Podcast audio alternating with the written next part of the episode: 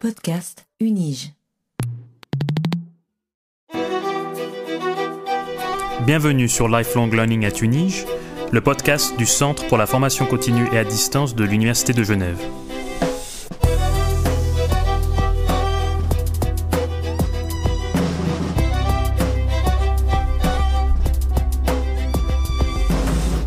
Suis Raphaël Zafran, votre hôte, et je suis ravi de vous accueillir tous et toutes pour cette deuxième saison de Lifelong Learning à Tunis, un espace de discussion où des experts et experts de la communauté formation continue viennent nous parler de leurs programmes et des domaines de pointe auxquels ils touchent.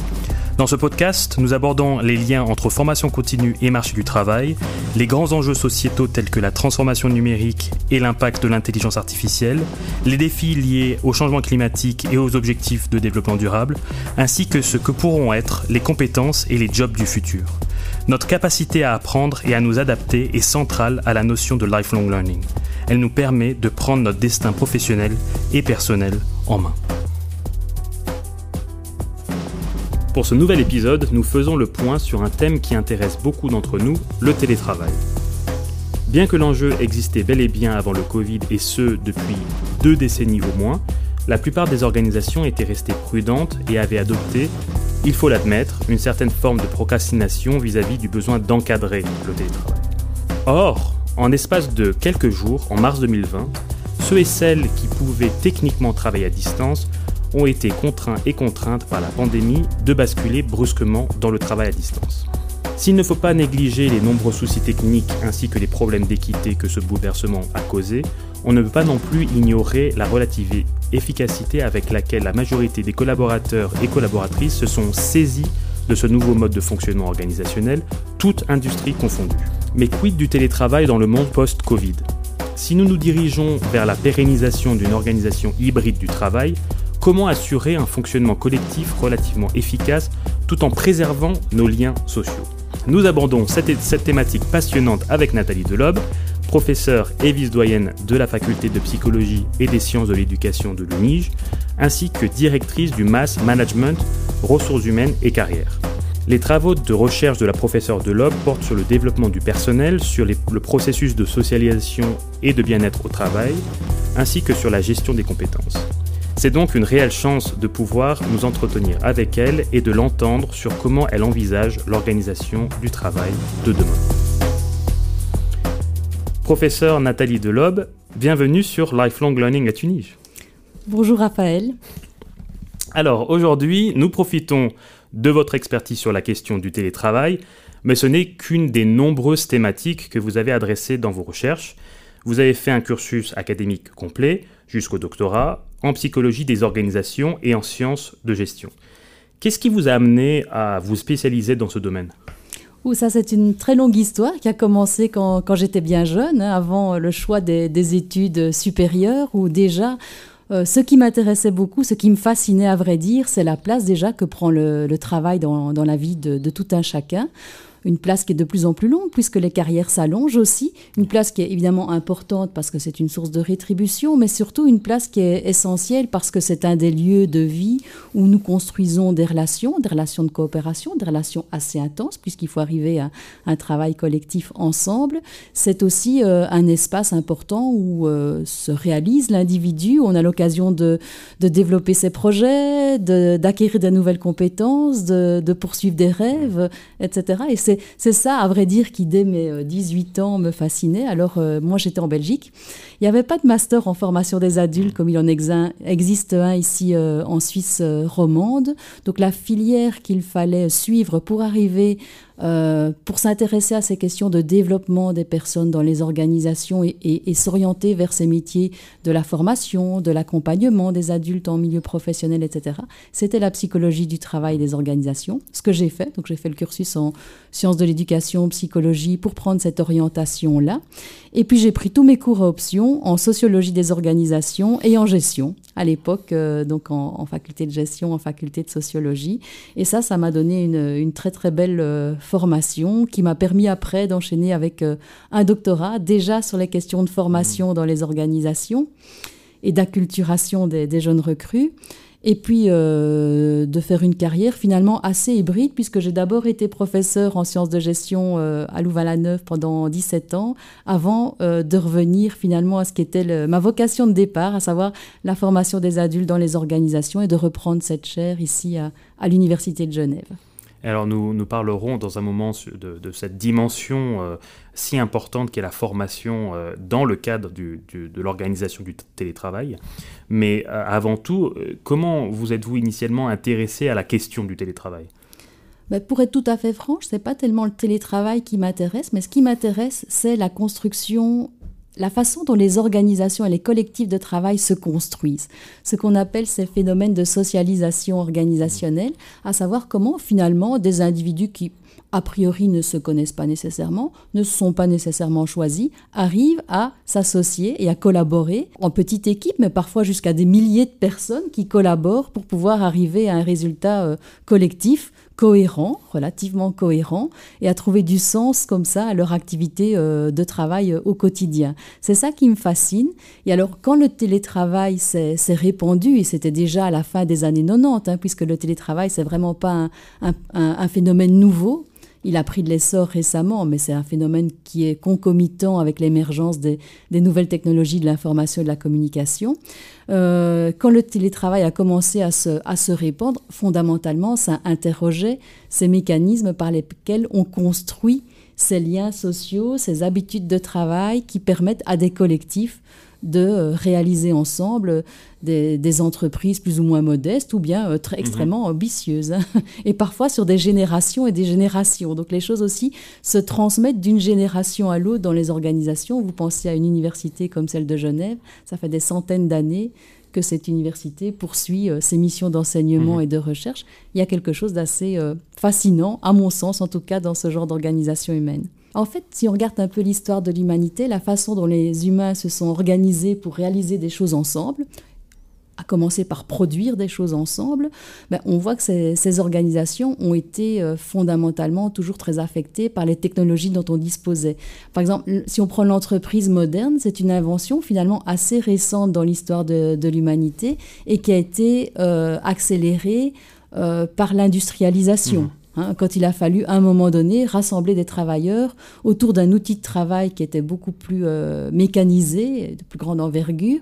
Euh, on a rassemblé ces, outils de, travail dans des, manufactures, et puis c'est comme ça qu'on petit à petit, on a réfléchi la façon de s'organiser euh, le plus efficacement possible pour réaliser le travail ensemble. Et on est en train, en fait, de, avec l'avènement du télétravail des technologies de communication et de travail à distance, on est en train de peut-être défaire ce que la révolution industrielle classique avait fait, une autre évolution euh, technologique, hein, euh, de défaire dans le sens où maintenant cette unité de lieu et de temps qui était euh, indispensable à l'exercice d'un travail collectif, cette unité de lieu et de temps, elle est en train de se déliter, puisque grâce à ces technologies, on peut travailler de n'importe où, mais aussi peut-être de n'importe à n'importe quel moment. Donc il y a une désynchronisation et une déspatialisation du, travail. Ça, c'est vraiment fondamentalement ce qui euh, modifie nos façons de travailler euh, euh, dans, le télétravail. Alors, en soit, on va pas aller, on peut pas aller à l'encontre de l'histoire et de l'évolution technologique. Donc, il va falloir faire avec, mais il faut aussi nécessairement réinventer d'autres moyens de, de, faire ensemble, en fait, ce mhm. qui est le cœur même de, de mhm. l'entreprise. Quoi. De l'entreprise, quand je dis entreprise, c'est autant public, privé, euh, associatif, etc. Oui. Exactement. Et, et, alors, après, euh, disons, ce bref euh, rappel historique, vous le savez peut-être, dans ce podcast, nous aimons bien clarifier nos concepts clés avant de vraiment rentrer dans, le, dans, le, dans les détails. Comment définir le télétravail en 2022 la définition, elle reste assez classique. Hein. Le, télétravail, si on prend la définition de base, c'est euh, exercer un travail euh, à distance en utilisant les moyens euh, technologiques. Donc le travail à distance, c'est en soi pas une nouveauté, ça existait déjà bien avant qu'on ait les moyens technologiques actuels. Hein. Pensez aux commerciaux, pensez au travail à domicile, etc. Mais euh, ce qui est nouveau, c'est l'usage des moyens technologiques pour pouvoir euh, à la fois se coordonner plus facilement avec ses collègues avec sa hiérarchie et autres, mais aussi ces moyens technologiques permettent d'offrir le télétravail à des personnes qui avant n'en avaient absolument pas la, possibilité. Quand on travaillait encore avec du papier et des crayons, rien n'était digitalisé, eh bien oui, on était contraint de rassembler les, les, fonctionnaires, je veux dire les personnes qui faisaient du travail de bureau dans des bureaux pour qu'elles puissent travailler ensemble, se passer les documents, les faire signer par leurs supérieurs. Bah, aujourd'hui, tout ça, c'est fini. On n'a plus besoin de ça. Hein. Mais on a quand même encore besoin de travailler ensemble. Et lorsqu'on on évoque une organisation du travail dite hybride, qu'entend-on par là? Oui, ben, je dirais c'est l'autre face de la médaille. Le télétravail met surtout l'accent sur le travailleur, Comment travaille-t-on à distance? Est-ce qu'on travaille aussi bien? Est-ce que c'est même plus profitable pour le travailleur? Comment est-ce que le travailleur s'organise et comment organiser le travail du travailleur en question hein? Mais tandis que la, notion d'organisation hybride met vraiment l'accent sur ce volet, cette dimension organisationnelle. Alors la définition la plus simple, la plus élémentaire de l'organisation hybride, c'est une organisation du travail où on combine du travail en présentiel et du travail à distance ce qui en soi pose déjà énormément de défis nouveaux pour le management, hein, euh, notamment comment est-ce qu'on fait pour que les personnes qui sont euh, euh, en télétravail ou sur place se, coordonnent les unes avec les autres, comment est-ce qu'on fait pour travailler en équipe, comment est-ce qu'on fait pour exercer l'autorité hiérarchique qui n'est pas qu'une question de contrôle. Hein. L'autorité hiérarchique, c'est aussi une question de responsabilité par rapport à ces équipes. Comment est-ce qu'on fait pour suivre correctement ces équipes quand on est euh, à distance euh, se pose aussi toute une série de questions d'équité entre travailleurs. Certains ont davantage de facilité à télétravailler que d'autres. Euh, le télétravail devient aussi un argument fait partie du package de rémunération du travailleur. Mhm. Hein. donc c'est un avantage qu'on offre pour pouvoir attirer des travailleurs aussi. Euh. donc euh, déjà ça, l'organisation hybride telle qu'on l'a définie le, plus basiquement, hein, une, combinaison de travail à distance et de travail en présence, pose déjà énormément de défis en termes de gestion. Maintenant, on voit que derrière cette organisation euh, hybride définie dirais de, la façon la plus basique, eh bien, se posent en fait, c'est d'autres modèles de gestion qui sont en train, en train d'émerger. Hein. Alors, on va peut-être là parler davantage de New Ways of Working, New World of Work, hein, euh, euh, pour traduire cette nouvelle, cette nouvelle vision de ce que serait le monde du travail du futur équipé avec ces nouvelles technologies qui permettent de travailler n'importe où, n'importe quand, dès lors de recruter aussi du personnel mmh aux quatre coins du monde pour faire travailler du personnel ensemble.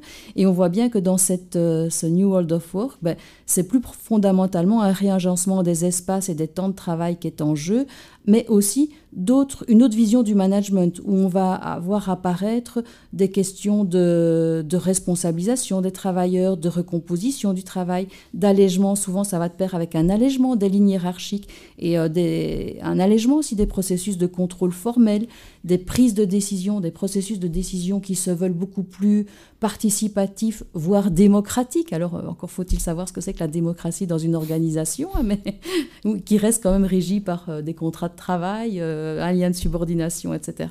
Donc, mais en tout cas, des organisations qui cherchent à évoluer vers plus de, de démocratie, des à fonctionner en mode plus collaboratif et agile. Alors on soulignera au passage le paradoxe qu'il y a à accorder à chacun plus de flexibilité la possibilité de travailler euh, n'importe où, n'importe quand, et puis en même temps la valorisation du travail collaboratif, de l'intelligence collective, de la gestion par projet, etc. C'est des modes d'organisation qui sont aujourd'hui, euh, dont le symbole le plus clair, c'est évidemment ces, ces FlexDesk ces espaces ouverts de travail, hein, où on n'a plus de bureau à soi, plus de, mais où on, des espaces qui sont conçus pour faciliter mmh. l'interaction entre, entre des individus, qui paradoxalement, ils viennent peut-être de moins en moins souvent aussi. Alors justement, je, je, vous posais la question, euh, puisque un des enjeux majeurs du monde du travail post-Covid semble être de dépasser la notion de télétravail et d'aller vers une normalisation de cette organisation du travail dite hybride, qui va au-delà de simplement euh, le seul télétravail, comme, comme vous le disiez.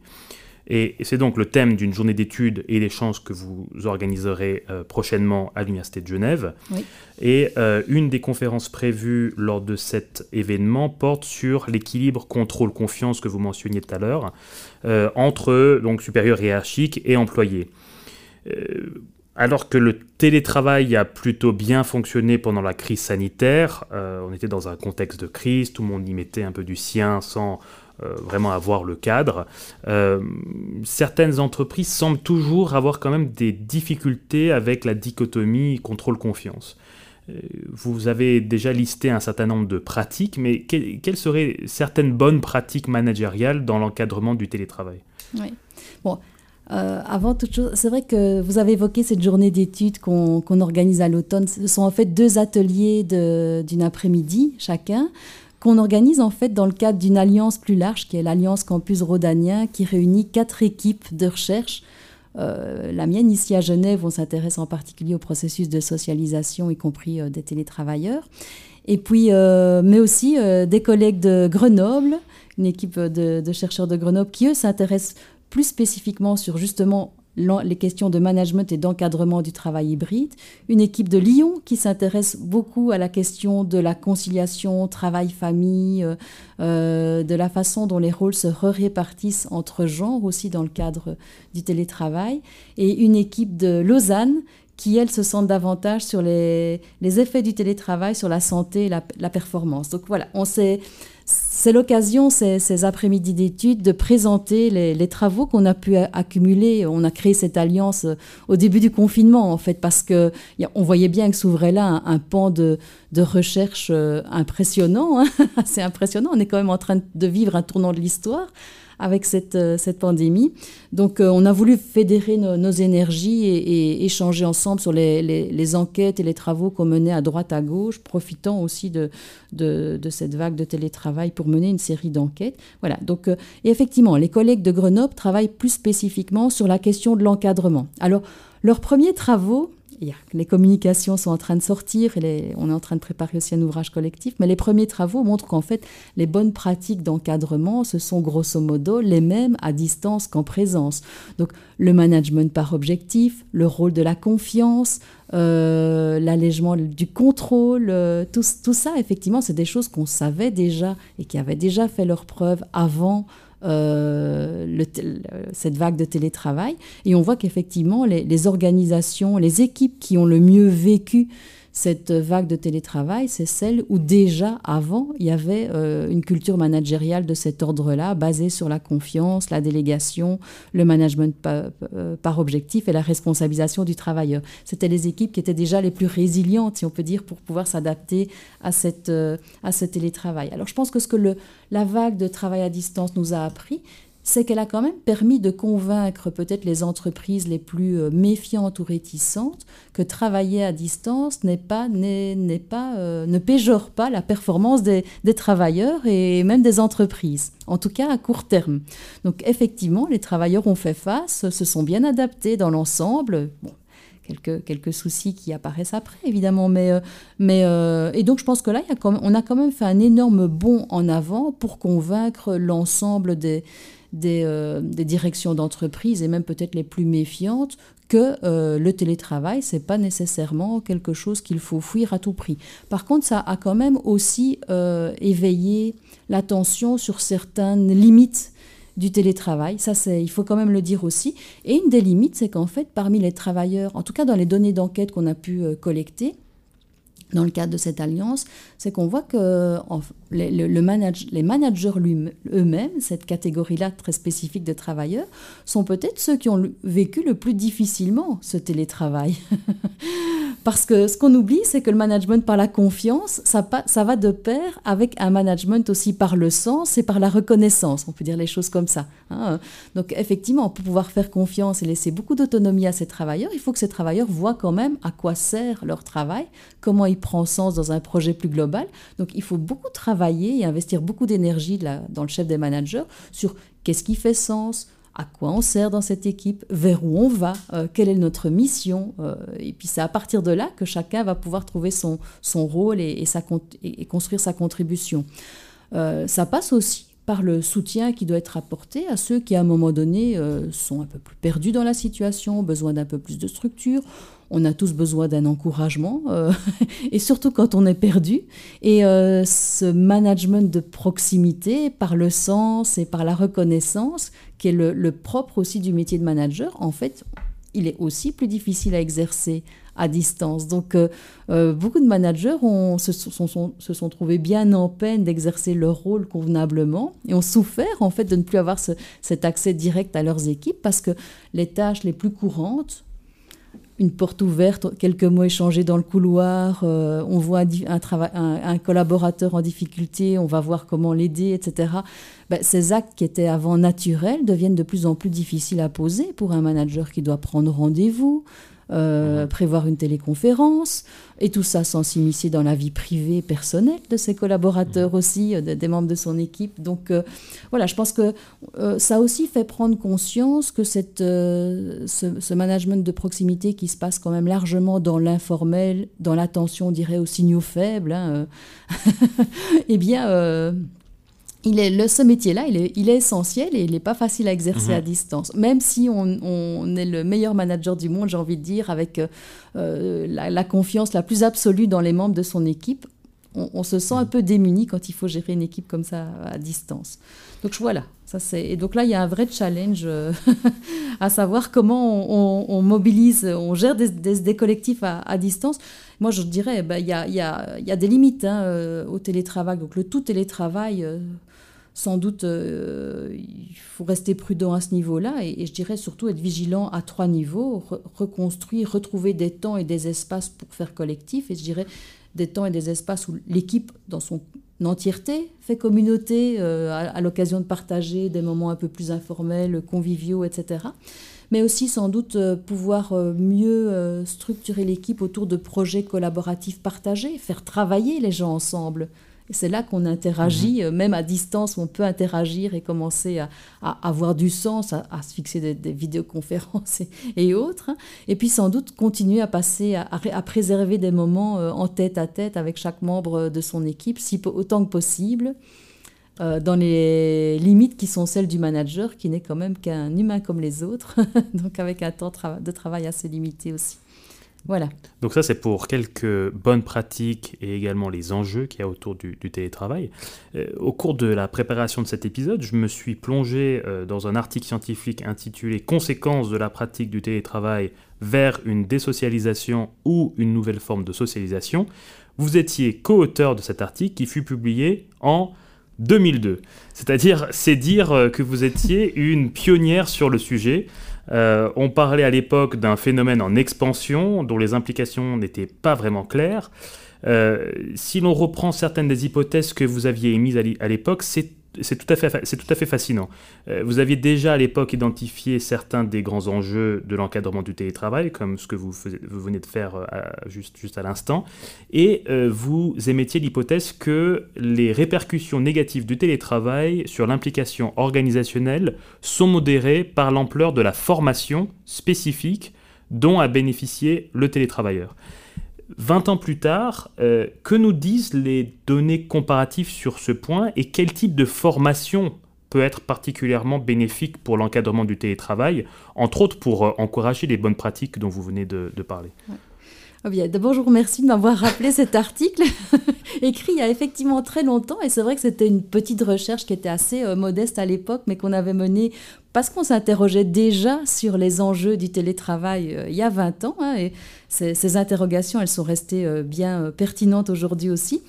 Alors sur la question plus spécifique de la formation, c'est vrai qu'à l'époque, on faisait l'hypothèse que les temps de formation, l'accès aux formations, c'était à la fois une façon de, créer du lien. Moi, j'ai toujours, euh, c'était déjà le sujet de ma thèse de doctorat à vrai dire, hein, mais en quoi est-ce que la formation est un espace aussi pas seulement d'apprentissage et de développement de compétences, mais un espace de, création de liens sociaux, de socialisation, de construction du lien à l'organisation? Ça, c'est un, sujet qui m'a toujours euh, passionné. Et effectivement, déjà pendant ma thèse, ce qu'on observait, c'était que les formations étaient un lieu qui avait une, valeur, qui était un réel espace de socialisation euh, organisationnelle avec des degrés variables selon le type de formation. Par exemple, déjà à l'époque, les formations euh, à distance en e-learning, et c'était les débuts du e-learning, évidemment étaient nettement moins efficaces sur ce critère-là. Elles peuvent être efficaces pour bien d'autres choses, mais sur la question de la construction du lien social, c'est clairement pas les formations les, plus efficaces.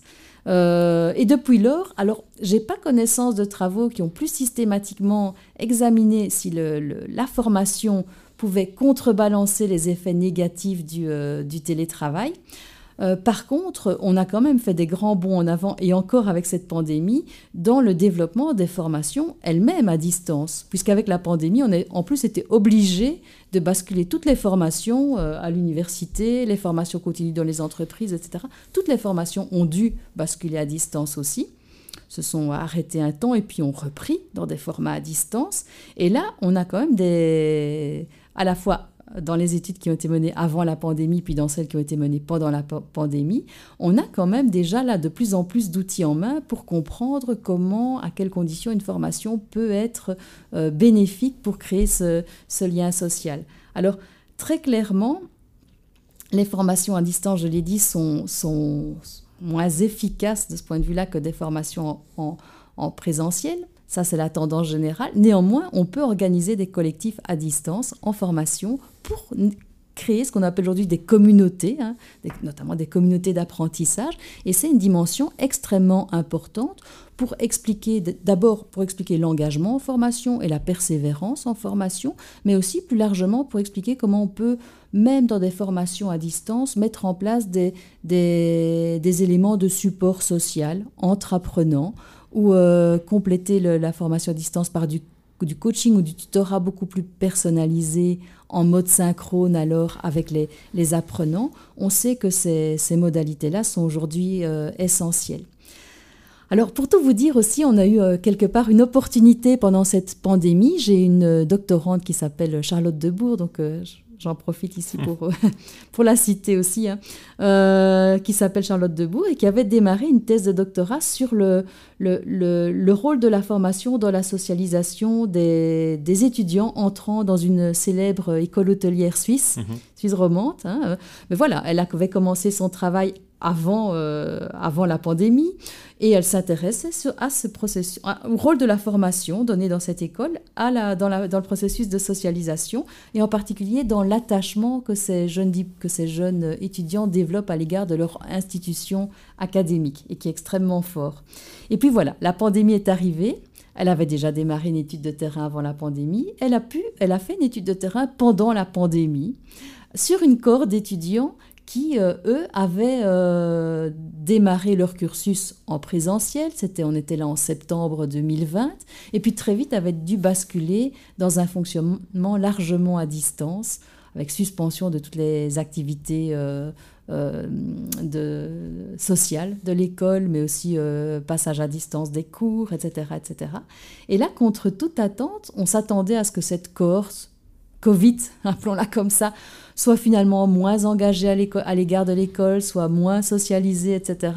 Et contre toute attente, en fait, cette cohorte-là ne présentait pas de différence par rapport à une cohorte qui, avait démarré ses études euh, dans des conditions normales, en tout cas en termes d'implication à l'égard de l'institution, engagement à l'égard de l'institution. Euh, euh, sur ce critère-là, il n'y avait pas de différence. Ils étaient de fait beaucoup plus épuisés que les étudiants qui avaient commencé en présentiel.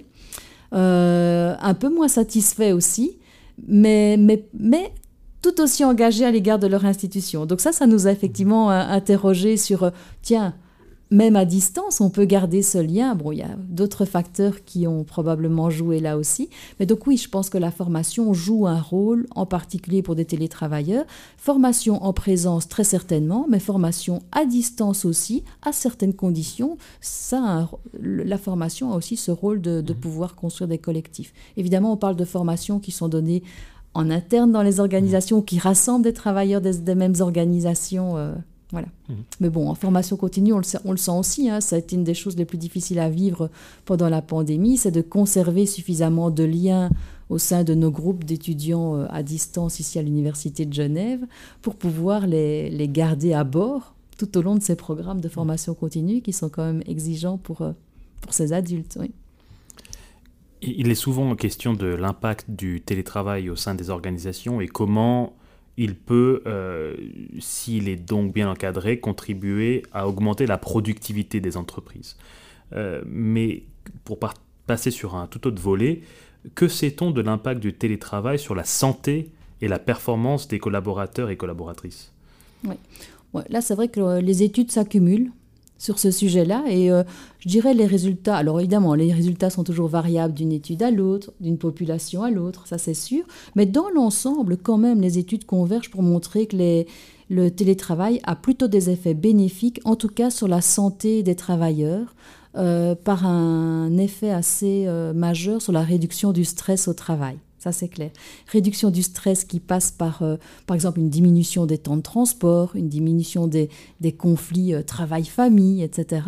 mais, mais aussi une meilleure qualité de travail quand on est à domicile, parce qu'on est moins interrompu dans son travail, donc on peut davantage euh, se concentrer. Donc il semble que la concentration du travailleur augmente quand il est à domicile. Tout dépend évidemment des conditions encore hein, dans lesquelles on travaille à domicile, mais dans l'ensemble, c'est plutôt ça. Amélioration de la concentration, aussi un accroissement du sentiment de contrôle sur son travail. On a plus de marge de manœuvre, on dépend moins des autres, euh, on est plus autonome, et ça c'est un facteur qui est un, facteur protecteur de stress au travail.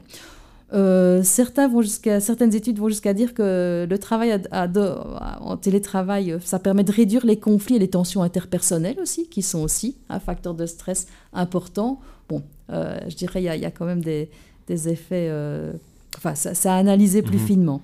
Sur la performance aussi, on, a tendance à montrer en tout cas que le télétravail ne, nuit pas à la productivité au travail. Il y a à la performance, que ce soit la performance perçue par les travailleurs eux-mêmes ou la performance perçue par les managers. Dans l'ensemble, euh, aujourd'hui, je pense que tout le monde est assez... Les résultats sont assez convergents pour dire non, la crainte à avoir, elle n'est pas de ce côté-là, elle n'est pas du côté d'une perte de performance. On observe même parfois une motivation accrue pour le travail parce qu'on a plus d'autonomie, on peut davantage s'investir dans sa tâche, dans, l'activité même qu'on a à faire quand on est euh, dans un environnement un petit peu plus euh, protégé, je vais dire, des, aléas euh, quotidiens. On, a tendance à observer aussi moins d'absentéisme de la part des télétravailleurs, moins de rotation du personnel. Mais en même temps, j'ai envie quand même d'attirer l'attention sur des, bémols. Hein, euh, si on reprend bêtement cette question, simplement cette question de l'absentéisme au, travail, il faut voir quand même que ce qui se cache derrière, le télétravail peut être aussi une façon de faire du, présentéisme, c'est-à-dire de venir, de, continuer à travailler, puisqu'on ne doit même plus venir au travail, mais de continuer à travailler, même si on a un souci de santé on va travailler, euh, je pense par exemple typiquement les maux de dos, les, euh, un pied cassé, ben voilà, c'était des, facteurs qui auparavant vous, vous amenaient peut-être à rester à la maison et à vous reposer. Aujourd'hui, vous allez trouver des aménagements chez vous pour continuer à travailler, euh, même dans, dans ces circonstances-là. Donc, ce qu'on peut appeler le présentéisme, dont on sait qu'il peut aussi avoir des, effets, si s'il est trop pratiqué, des effets dommageables pour la santé. De même, je dirais, euh, en termes de, bien-être des, travailleurs, euh, quand même, hein, c'est un des effets, quand même, des risques connus du télétravail, c'est l'isolement social. Ça, ça reste un élément assez essentiel et qui peut être vécu très différemment aussi selon les profils des travailleurs. Certains ont plus besoin de contacts sociaux que d'autres, ou ont besoin d'un environnement qui est plus structurant et cadré que d'autres pour euh, avancer et trouver du, de la satisfaction au travail qu'il euh, qu'il preste. Mais euh, donc voilà, ça c'est des éléments qui sont euh, qu'il faut quand même garder sous contrôle. Et alors j'ai envie de dire le gros angle mort même de la recherche scientifique, c'est sont c'est la question des conséquences du télétravail sur des pans moins visibles de ce qui constitue aussi la performance d'une organisation et qui ne se mesure pas directement en termes de productivité à court terme, mais euh, je pense en particulier à deux types de performances. La première, c'est ce qu'on appellerait la performance adaptative des individus, donc c'est leur possibilité finalement de développer continuellement leurs compétences, d'apprendre tout au long de leur travail de manière à pouvoir aussi proposer des solutions innovantes, euh, d'être dans une logique d'amélioration continue de leur travail, etc. Ce type de performance-là, bah déjà, c'est un peu plus difficile à mesurer et les effets s'en font sentir à plus long terme.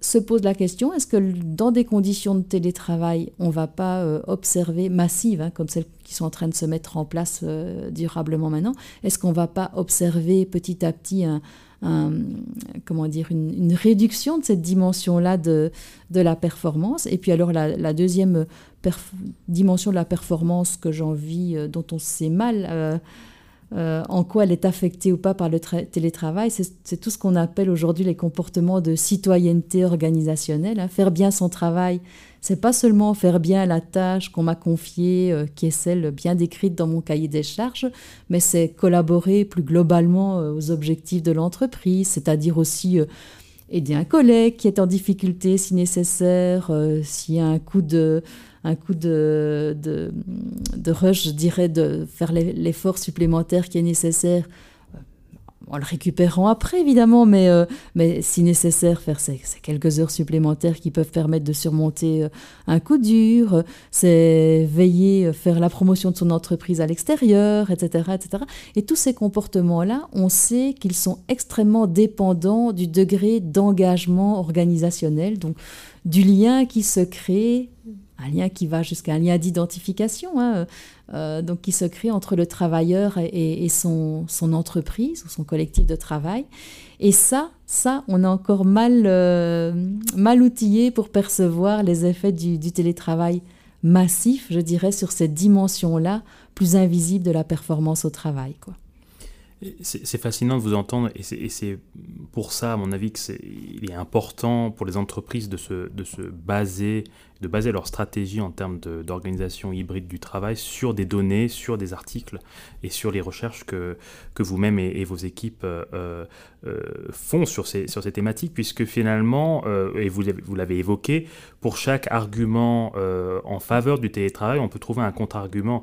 je pense par exemple, bah, quand on parle à l'équilibre entre vie professionnelle et vie privée, d'une part, le télétravail semble contribuer à cet équilibre, d'autre part, c'est un peu à double tranchant, vous avez évoqué le le présentéisme, mais euh, c'est simplement parce que la, la, frontière entre sphère professionnelle et sphère privée semble de plus en plus poreuse, euh, et comme le suggère d'ailleurs la notion de home office. Euh, et, et, quels sont, disons, les... comment, comment est-ce que ces risques peuvent être modérés par l'entreprise et le manager? Ah, ça, c'est une très belle question aussi, hein, parce qu'on touche aussi aux frontières de ce que c'est l'entreprise. L'entreprise, en fait, euh, sa responsabilité, même sa responsabilité presque légale, hein, est d'assurer les meilleures conditions de travail possibles pour ces travailleurs, de préserver leur intégrité euh, physique, psychique, etc. au travail, mais elle n'a pas à empiéter sur la vie privée des travailleurs. Donc euh, on sort là de sa zone de responsabilité. Et en même temps, c'est vrai qu'on sait que cette articulation entre les différentes sphères de vie, elle est assez critique pour bien vivre le télétravail.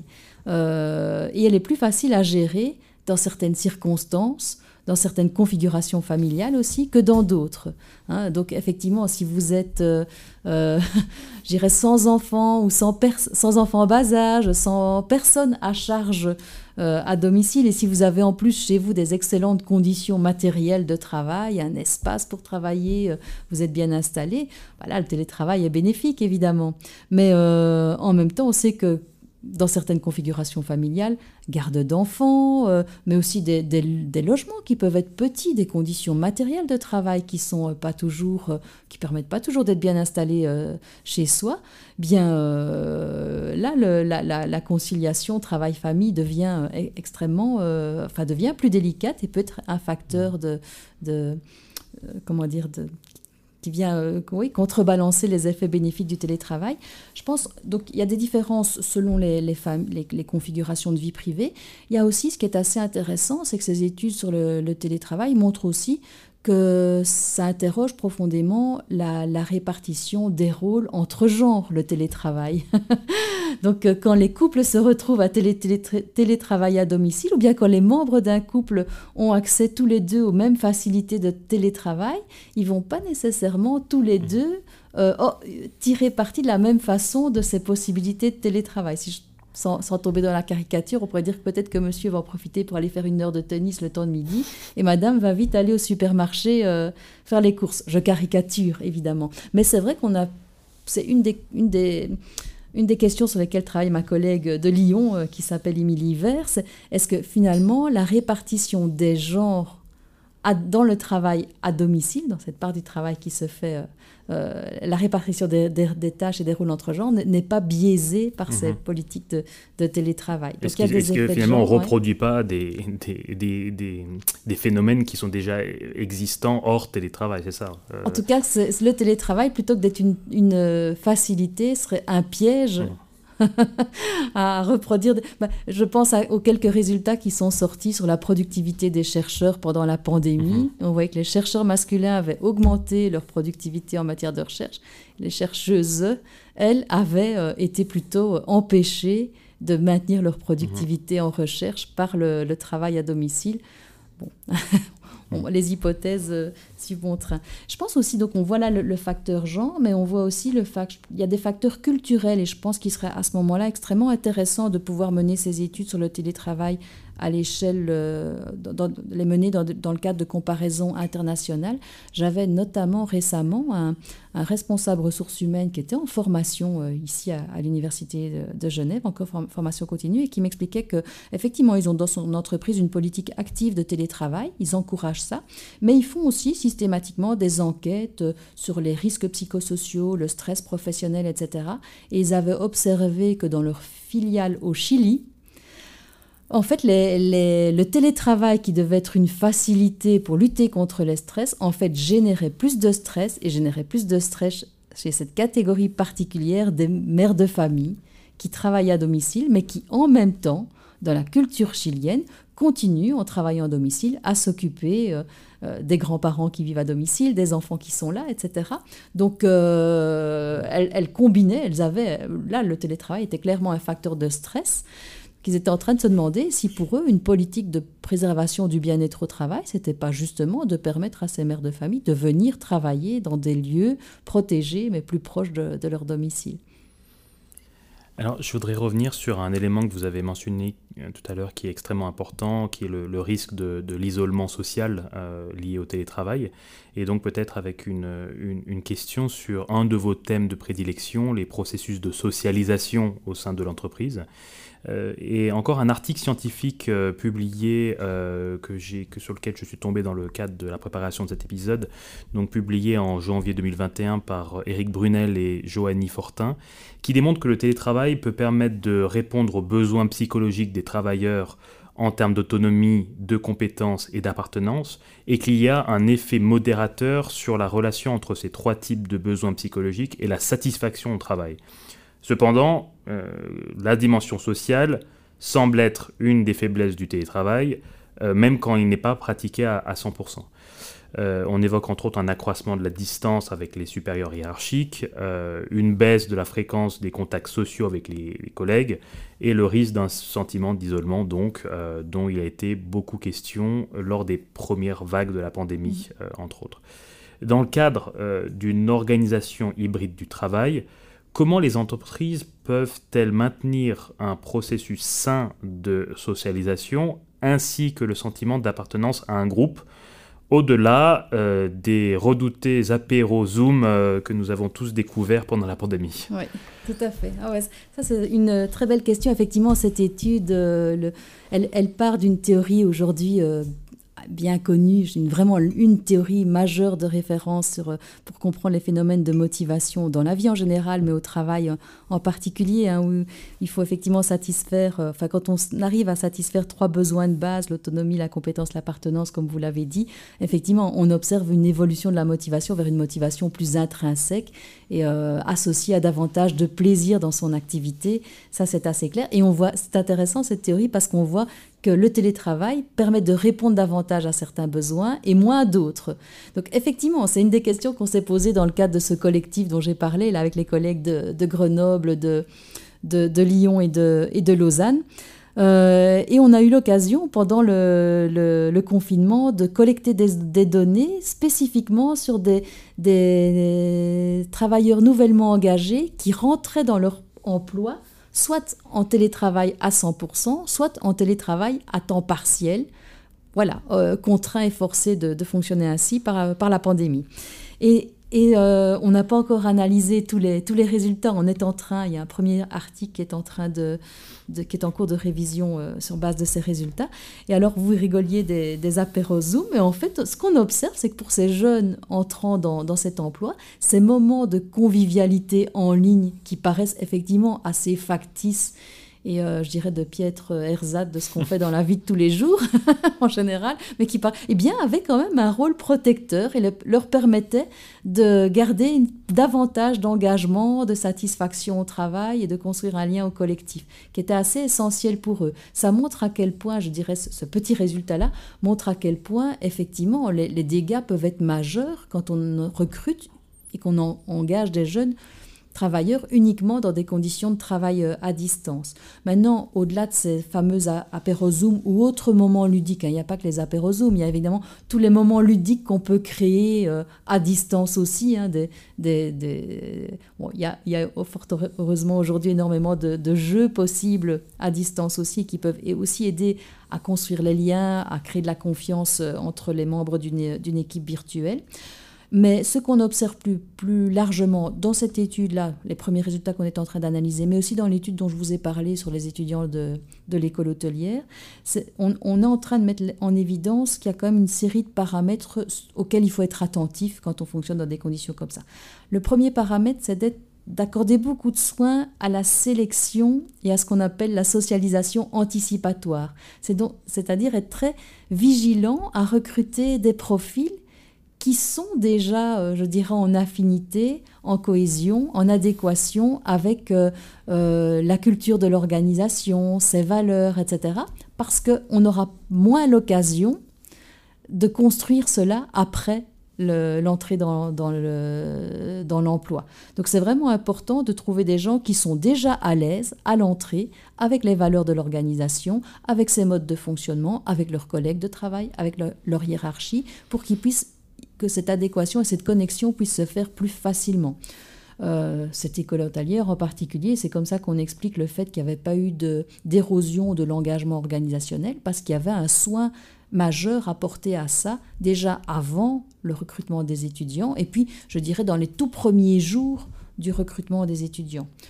Un, deuxième élément auquel il faut être attentif, c'est de continuer à euh, à, mettre en place des opportunités de rencontre et si possible en présence avec la hiérarchie et les collègues avant le recrutement. Et ça, on le savait déjà, hein, avant le recrutement, euh, avant le recrutement, c'est important, et on savait déjà que c'était important déjà dans des conditions normales de travail, mais ça allait encore plus euh, à distance. Et puis aussi après le, recrutement, si on peut de temps en temps se voir en vrai, euh, échanger, partager un repas, c'est mieux. Ça, ça, crée, euh, ça crée davantage euh, du lien. Avoir une, une réunion en vrai, ça c'est donc c'est important aussi. Ou alors par défaut, prévoir des moments comme ça à distance. Un élément qui est aussi qu'on est en train d'examiner aussi, c'est et qui est en tout cas qui ressort d'autres études, d'autres faites ailleurs, c'est le rôle essentiel de, tuteur ou de mentor. Donc quand on recrute quelqu'un qui doit fonctionner à distance, est encore plus euh, attentif à euh, le mettre sous l'aile ou la protection de quelqu'un de plus senior, qui connaît bien l'organisation, qui connaît bien les rouages et qui va pouvoir l'initier à, l'envers du décor, en fait, hein, aux ficelles cachées euh, du décor. Ça, c'est extrêmement important aussi, se pose toute la question, et c'est là que ça interroge aussi euh, l'agencement des espaces physiques de travail, se pose aussi la question de pouvoir maintenir des temps de rencontre euh, en présentiel, où l'équipe se retrouve et où tout le monde se retrouve en même temps dans les locaux l'un après l'autre parce qu'on partage les bureaux et qu'on ne sait pas tous être présents en même temps, mais tout le monde se retrouve en même temps dans une même unité d'espace et de lieu, enfin d'espace et de temps. Ça, c'est extrêmement aussi euh, important pour ces mécanismes de socialisation dont on sait, et ça, ça ne change pas, qu'ils passent essentiellement par des interactions informelles. Donc, voilà.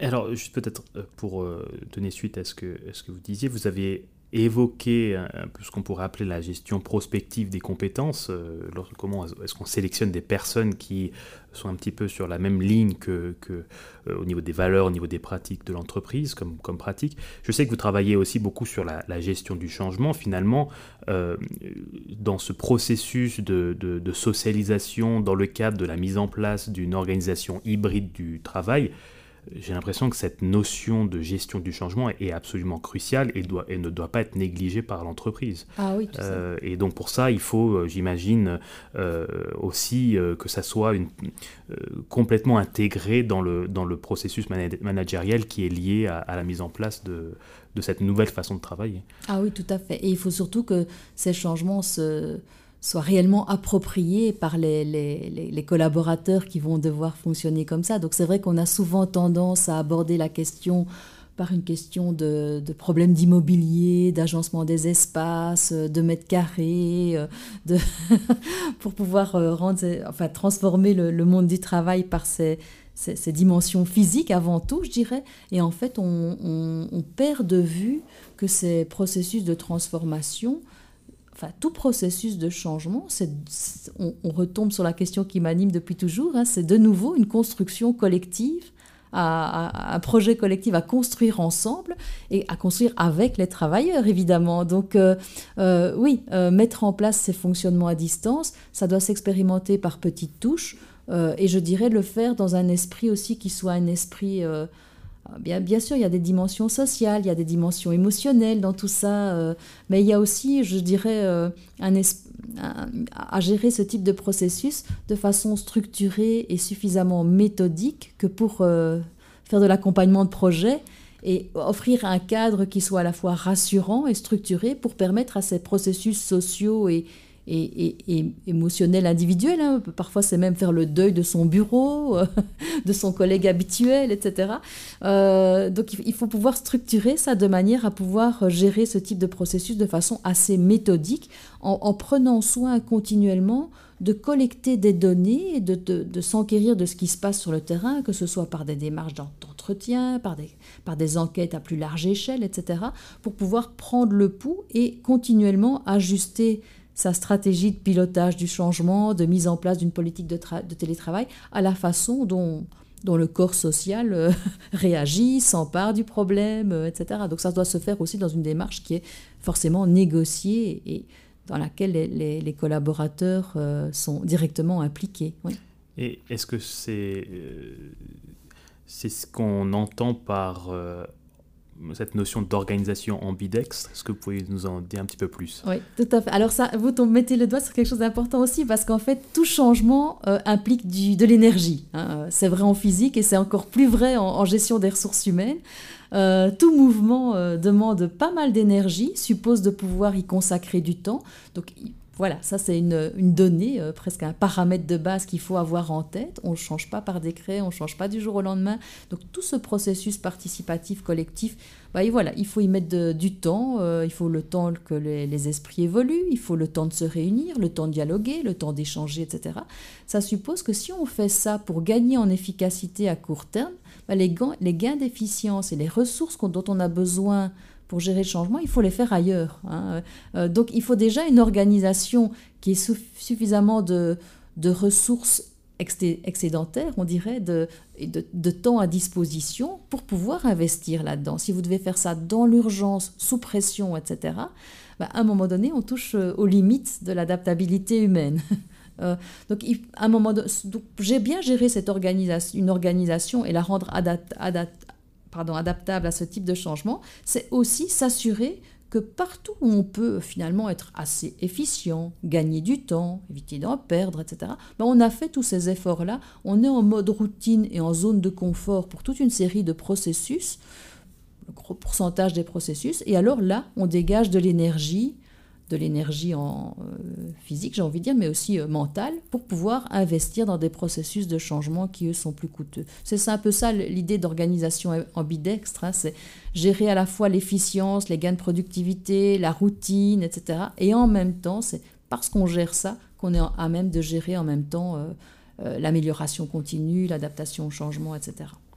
Nous parlions euh, plutôt de, l'importance capitale de la formation dans le cadre de la mise en œuvre du télétravail. Euh, la formation pour les collaborateurs et les collaboratrices, mais également pour les employeurs, les managers, les responsables d'équipe.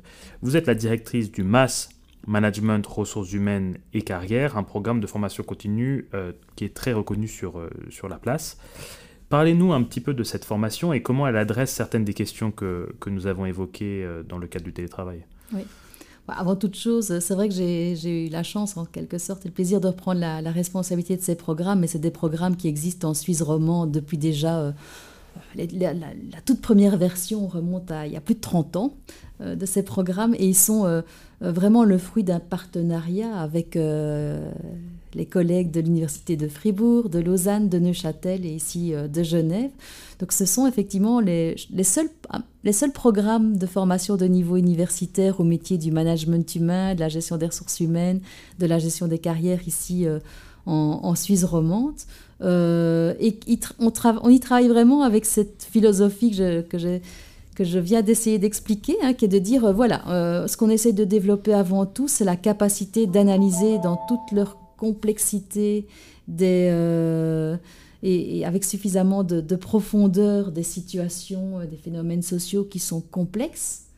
Le but, c'est d'abord, ou même d'éveiller, je dirais, cet esprit d'analyse euh, de, de, nos participants, de prendre la peine aussi de bien documenter l'état des connaissances. Effectivement, alors plus on se documente et moins les choses sont simples, mais ça permet d'éviter de tomber dans les simplismes. Hein. Euh, euh, c'est le risque, évidemment, euh, et a fortiori dans les métiers de l'humain, j'ai envie de dire, parce que voilà, tout le monde a sa, petite idée sur la, sur la question. on est tous pétris de croyances diverses forgées sur nos, nos expériences quotidiennes, de raccourcis de pensée. Donc voilà, le premier euh, la première force qu'on essaie de donner à des, gens qui vont être amenés à prendre des responsabilités de gestion de personnes dans les organisations, c'est de sortir de ces, routines et de ces croyances courantes pour pouvoir euh, documenter euh, et analyser plus en profondeur les situations auxquelles ils font face. Puis après ça, avec ça, à partir de cette capacité d'analyse, on a aussi, je pense que ça nourrit fondamentalement une capacité d'action dans le sens où ça permet de construire des solutions qui soient innovante, sur mesure, bien réfléchie, euh, et de le faire de façon partenariale pour, concevoir des pratiques, des approches qui soient adaptées au contexte, contexte organisationnel, mais aussi à, toute l'histoire dans laquelle ces, pratiques doivent venir se, nicher.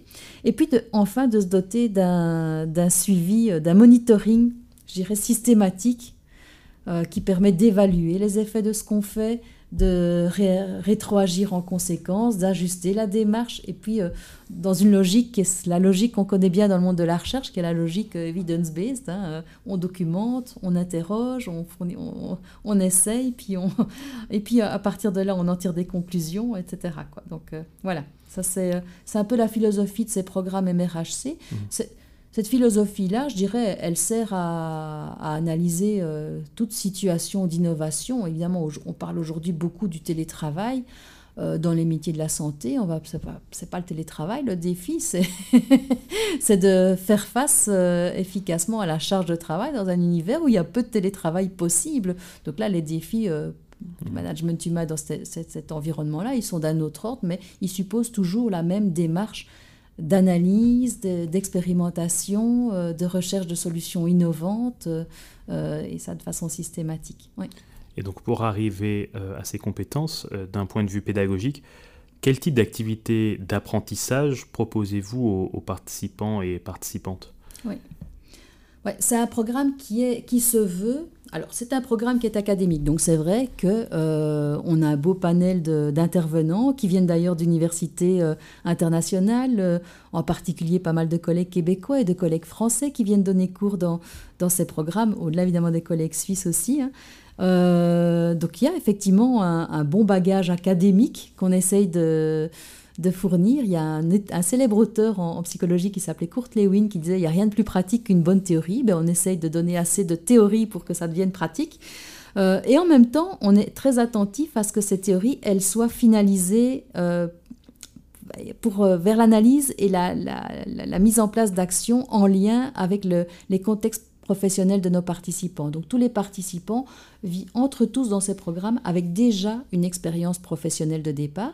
Ils viennent tous aussi quand même de, milieux de travail euh, différents, d'organisations avec des profils différents, ils sont à des stades différents de leur carrière, on a aussi différentes options, mais dans tous les cas, les travaux de validation qui leur sont demandés pour ces programmes les amènent à creuser l'analyse de leur situation de travail, soit les situations actuelles, ça peut être des, analyses de niveau organisationnel, quelle est la stratégie de mon entreprise? Et dès lors quelle est la stratégie RH ou la politique de gestion des ressources humaines qui, est adéquate par rapport à cette stratégie d'entreprise? Mais ça peut être aussi des, des choses beaucoup plus micro. Par exemple, j'ai telle ou telle difficulté avec telle personne dans mon équipe, mais qu'est-ce qui se passe au juste hein, euh, Comment expliquer le, problème peut-être de démobilisation, de démotivation de cette personne dans, mon équipe? Donc je dirais les, les, outils théoriques qu'on leur donne sont finalisés euh, vers l'analyse de situations concrètes. Euh, et c'est le cas dans les travaux. La plupart des travaux de validation qu'on leur demande sont centrés sur des, situations qui émergent de leur vie professionnelle actuels, passés, ou bien qui sont euh, aussi euh, empruntés à la vie professionnelle des autres membres du groupe. Donc il y a un lien direct qui est fait avec la vie professionnelle. Bien sûr, les études de cas sont des, outils d'enseignement privilégiés, euh, études de cas qui sont de plus en plus riches, puisqu'on a aussi des supports vidéo maintenant hein, pour documenter les études de cas, donc tout ça est extrêmement intéressant. Les échanges entre les participants eux-mêmes sont aussi une source d'expérience partagée euh, d'expériences à partager entre eux. Donc ça, ça crée beaucoup de liens. Et surtout, je dirais, ce qui est surtout intéressant dans, dans, ce networking, c'est que ça, les, ça intègre chaque participant dans une dynamique d'apprentissage mhm. qui va se poursuivre bien après la clôture du programme. Donc les liens qu'ils tissent entre eux, ben, ça deviendra des ressources, des ressources de, de soutien, mais aussi des ressources d'apprentissage pour tout le reste de leur carrière. Et ça, c'est extrêmement euh, important aussi que dire d'autre sur, sur ce programme? Euh, et, ce qui intéresse beaucoup aussi euh, euh, nos auditeurs et auditrices et, nous au, CFCD, c'est un petit peu cette, cette notion de, de nouveau métier ou métier du futur. Il y, a, y a tout un, toute une réflexion, que ce soit à Genève, mais aussi au niveau des, réseaux plus internationaux sur Jobs, Jobs and Skills of the Future. Euh, quels sont les nouveaux métiers qui sont apparus dans le domaine des ressources humaines ces dernières années et auxquels euh, les participants et participantes euh, pourraient prétendre au terme de, ce, cursus? Oui, oui, tout à fait. Bah, effectivement, ces programmes visent aussi à, former, à, préparer les, participants pour je dirais, les nouveaux métiers. En fait, ils, ont directement trait à, la transformation des modes d'organisation du travail. Et cela à tous les niveaux. C'est à la fois des carrières et des métiers qui changent, donc une obsolescence rapide, certains vont dire de plus en plus rapide des compétences et, des métiers, et en même temps des carrières qui s'allongent. Donc je dirais au niveau de l'accompagnement individuel, il y a déjà là un pan de métier qui est en train de s'ouvrir, avec une de nos spécialisations qui est centrée sur la, gestion des carrières et qui est en train de voir le nombre d'inscrits augmenter petit à petit parce qu'effectivement, les réorientations en cours de carrière, les interrogations, et on l'a encore vu avec la, pandémie, hein, les interrogations sur le sens du travail, mais qu'est-ce qui me conviendrait, comment adapter mon travail à, mes valeurs personnelles, etc. Tous, ces, cette transformation du travail amène les individus à se poser beaucoup de questions et à aller chercher euh, du soutien auprès de spécialistes de l'accompagnement de carrière. Donc je dirais ça, c'est un des métiers qui en soi pas tout à fait nouveau parce que l'orientation de carrière, elle existe en Suisse depuis très très longtemps, mais elle était surtout centrée sur les, jeunes qui choisissaient leur emploi. Et maintenant, on voit que ce métier-là est en train de se développer pour accompagner les individus tout au long de leur vie à l'autre euh, extrême du spectre des, accompagnements dans les transformations, ben, il y a évidemment tout l'accompagnement des transformations organisationnelles. On n'a pas déjà parlé de la gestion du changement, des spécialistes qui sont à même d'accompagner des collectifs dans, leur, dans la transformation à accompagner les organisations à mettre en place de nouveaux modèles d'organisation, ben, ça, c'est aussi des métiers euh, du futur. Alors, on a déjà dans nos programmes des modules qui sont entièrement dédiés à ça, l'accompagnement du changement. on, se pose la question de savoir si on ne devrait pas davantage encore intensifier euh, euh, ce volet-là, parce que c'est effectivement un des métiers qui, euh, qui, ou en tout cas une des facettes du métier qui mobilise de plus en plus les, spécialistes management humain, ressources humaines, c'est l'accompagnement des, des, transformations. Et je dirais à l'échelle méso, il y a ce que vous avez évoqué là, hein, qui est la transformation des métiers.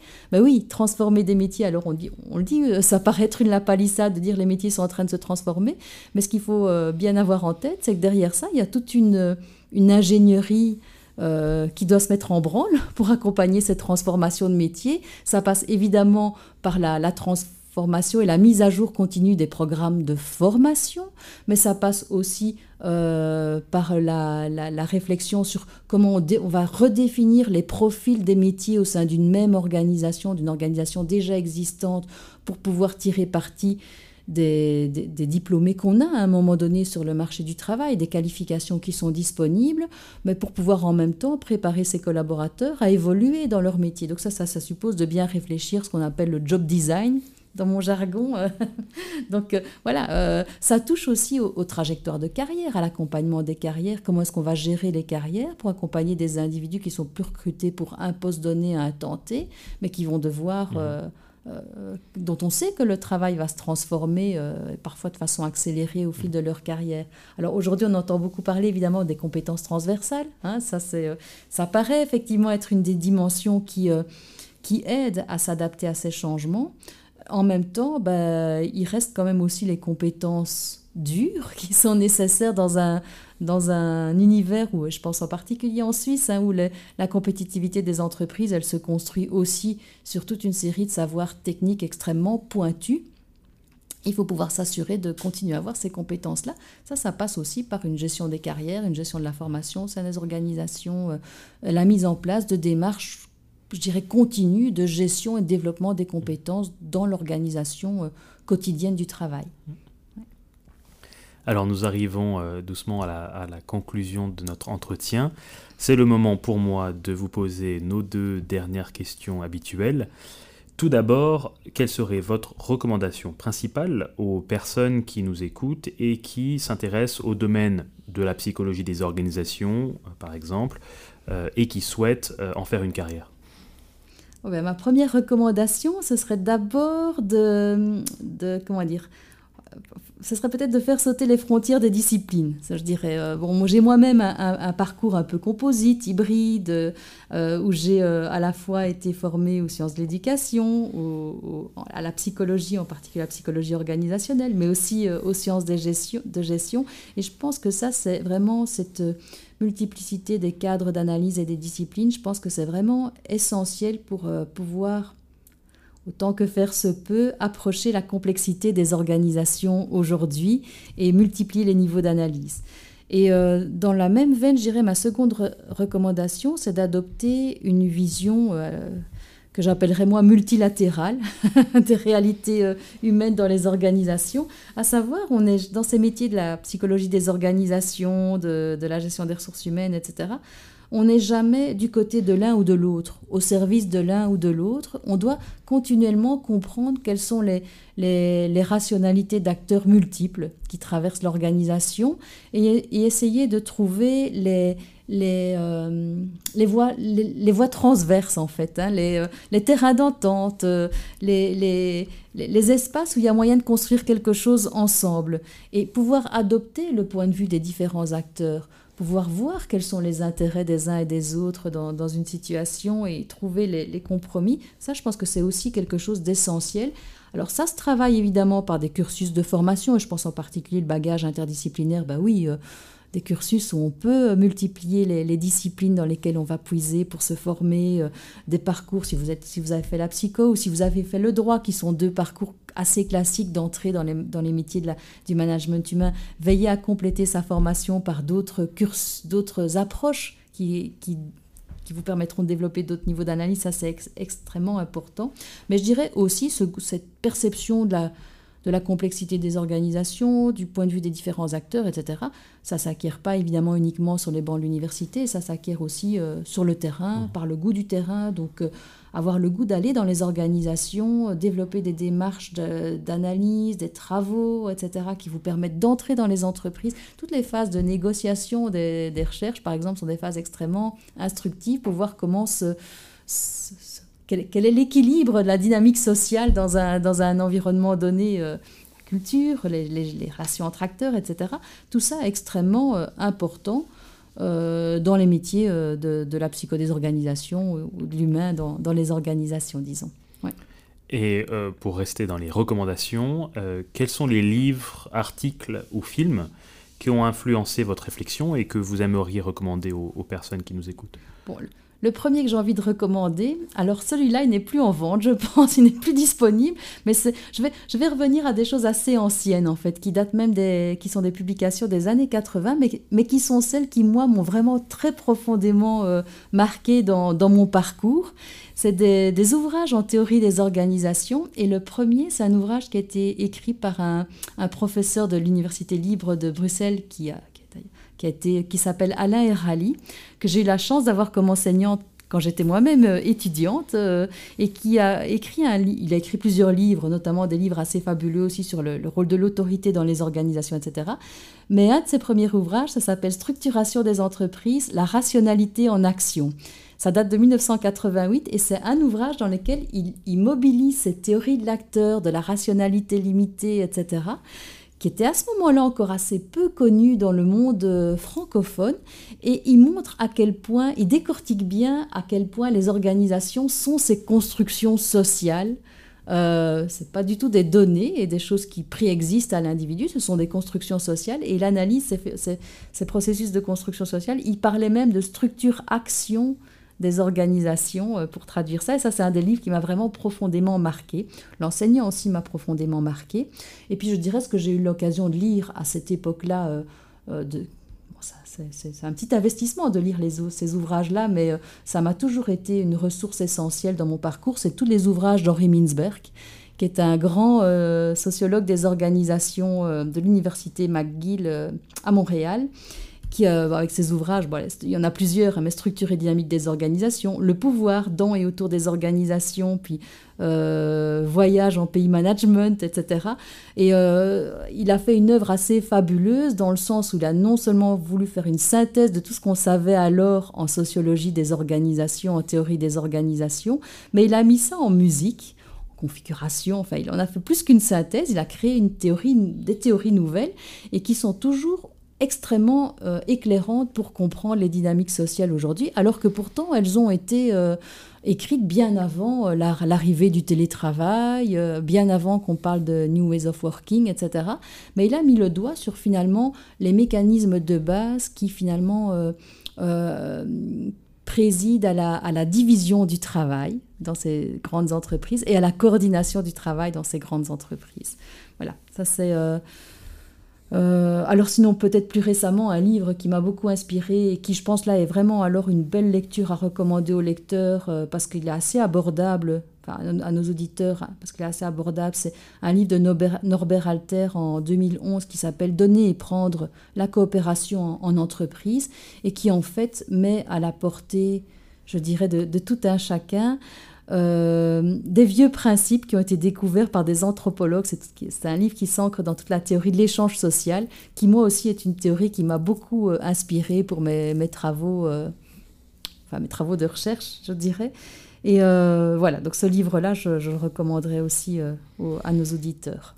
Un, grand merci pour ces références que nous mettrons comme d'habitude dans les notes de l'épisode. Euh, professeur Nathalie Delobe, euh, merci infiniment d'avoir accepté notre invitation et pour cette passionnante discussion autour du télétravail. Un grand merci également à Michel Raymond pour la technique, ainsi qu'à nos collègues Tobias Verli, Loris German et Gabriel Real de Azua pour le travail de diffusion autour des épisodes. Et à très bientôt euh, sur Lifelong Learning à Tunis, le podcast du Centre pour la formation continue et à distance de l'Université de Genève.